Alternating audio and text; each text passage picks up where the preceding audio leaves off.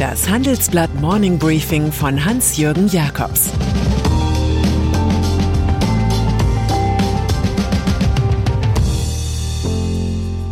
Guten Morgen allerseits. Heute ist Montag, der 8. November, und das sind unsere Themen. Die neue Corona-Waffe 2G. 160 Milliarden mehr für den Staat. Elon Musk verkauft nach Volkes Wunsch. Corona. Der deutsche Herbst 2021 ist so wie der deutsche Herbst 2020. In den Debatten über Corona geht es wieder um Inzidenz und nicht primär um konkrete Hospitalisierungsdaten. Dabei war das anders verabredet. Und wieder überbieten sich Politiker im Aufmerksamkeitswettlauf mit Einzelvorschlägen. Diesmal stehen zwei Themen im Mittelpunkt. Erstens, führende Experten sind dafür, jenen Beschluss zu revidieren, der die Tests vom 11. Oktober an kostenpflichtig machte. Das war eine Fehlentscheidung, die rasch korrigiert werden sollte, sagt Bundesärztekammerpräsident Klaus Reinhardt.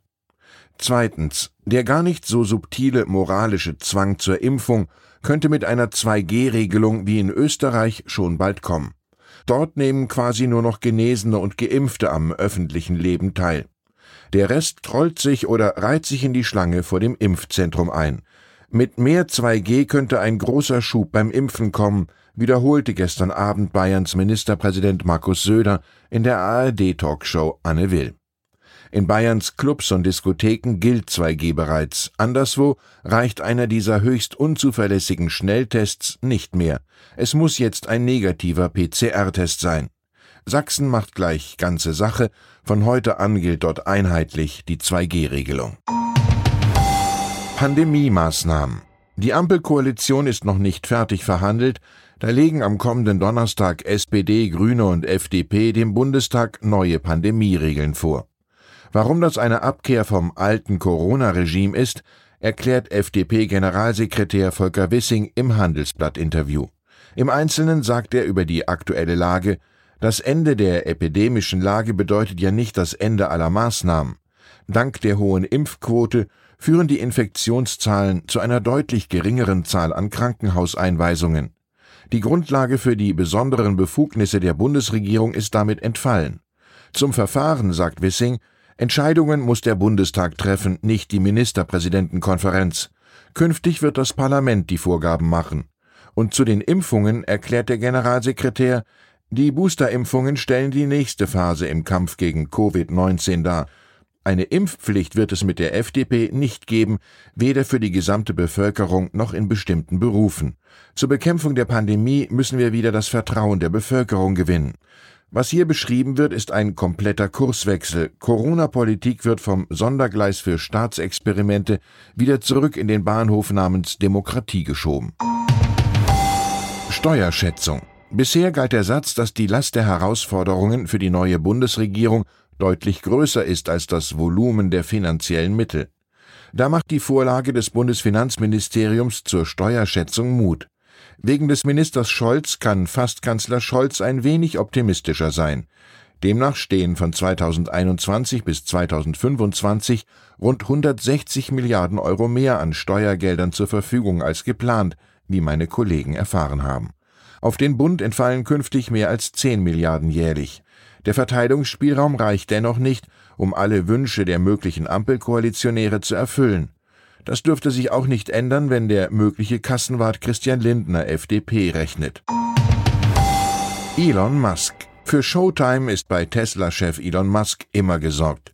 Jetzt führte er so etwas wie ein imperatives Mandat für die Wirtschaft ein. Er ließ tatsächlich auf Twitter abstimmen, ob er sich von zehn Prozent seiner Tesla-Aktien trennen soll. Dann würden Steuern fällig. Für die immense Wertsteigerung seines Portfolios hatte er bisher null Steuern bezahlt. Musk hat einen Großteil seines Vermögens von geschätzt 330 Milliarden Dollar in Aktien investiert. Tatsächlich votierten bei Twitter fast 58 Prozent für den Verkauf der Wertpapiere. Musk versicherte, sich daran halten zu wollen.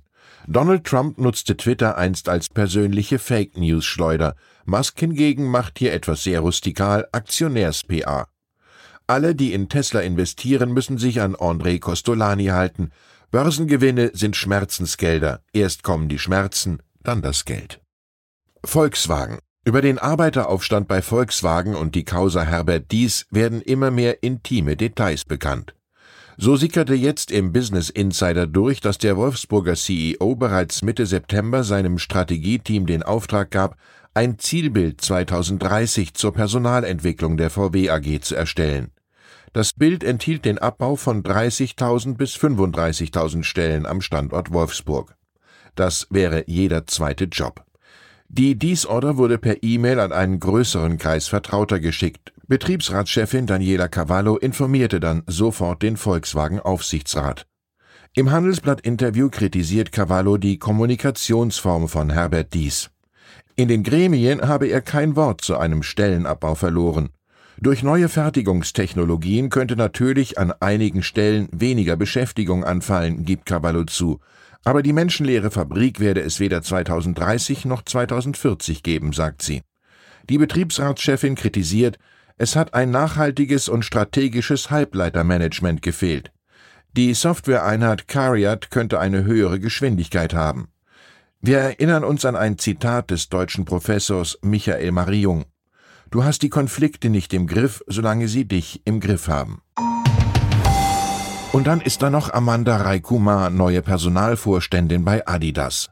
Sie will die alte interne Black Lives Matter Debatte im fränkischen Sportartikelkonzern neu angehen. Zur Frage, ob es im Herzogenauracher Unternehmen ein spezielles Rassismusproblem gebe, antwortet sie unserer Redaktion, Adidas ist ein sehr inklusives Unternehmen. Wir wollen gleiche Start- und Aufstiegschancen für alle. 2022 werde Adidas als erstes DAX-Unternehmen die Vielfalt weltweit mit Hilfe einer neuartigen Datenumfrage systematisch erfassen. Man nimmt sich konkrete Ziele vor, zum Beispiel den Anteil von Latinos und schwarzen Menschen unter den US-Führungskräften bis 2025 auf 12 Prozent zu steigern. Der Frauenanteil im Top-Management wiederum soll bis dahin auf mindestens 40 Prozent wachsen. Dabei soll die neue Aufsichtsrätin und dreifache Olympiasiegerin Jackie Joyner Kersey, deren Siebenkampf-Weltrekord von 1988 noch steht, mit Motivationsreden helfen. Das könnte glatt wie natürlich legales Doping für die Firmenkultur wirken. Ich wünsche Ihnen einen schwungvollen Start in die Woche. Es grüßt Sie herzlich Ihr Hans-Jürgen Jakobs. Das war das Handelsblatt Morning Briefing von Hans-Jürgen Jakobs, gesprochen von Peter Hofmann.